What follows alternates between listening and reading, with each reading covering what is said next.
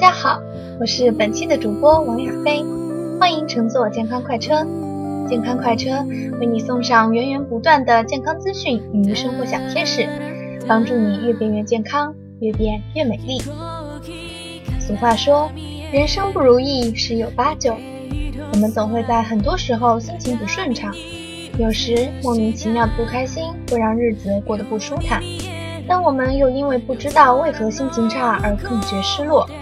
本期健康快车，小编为你讲述心情不好可能的四个原因，看看能否为你点明方向呢？一、季节变化，身体跟大自然一样有一定的规律，会随环境中光照量的变化来调节脑内的激素与神经传导物质。大多数人冬天容易忧郁，是因为光照变少时会让脑内引起快乐的激素变少。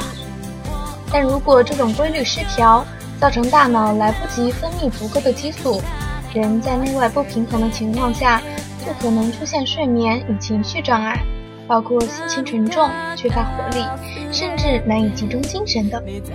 二、懒惰不爱动，有氧运动能促进脑内分泌多巴胺、血清素与正肾上腺素等，能带来活力跟好心情的荷尔蒙。不爱运动且放假老是窝在沙发上看电视的人，就比较容易忧郁。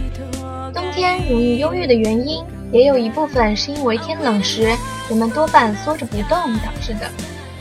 对于正在服用抗忧郁剂的患者来说，运动也可以提高药物的效果，因为运动能为大脑带来更多的血液与养分，提升能量与新陈代谢。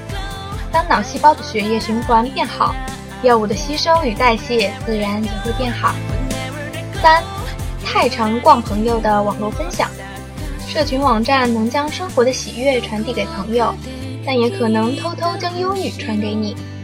很多人浏览朋友脸书上的消息后，会产生别人的生活都过得比我好的错觉，因而导致莫名的沮丧。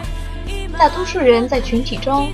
会因为担心自己的烦恼造成他人的不安，而倾向表现出较自信、快乐的一面，让我们容易对朋友的真实情况产生偏差的认知，低估朋友面临的痛苦与困难，而认为自己的处境比所有人差。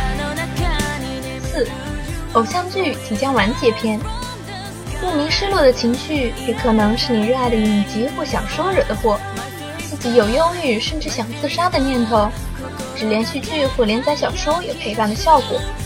若每天同一时间收看，常会不知不觉对这些内容产生依赖感。一旦影集结束，生活就会像突然失去重心一般。那么今天的健康快车就到这里结束了。心情忧郁的你中枪了吗？生活中保持一颗淡然平和的心是感受快乐的根本。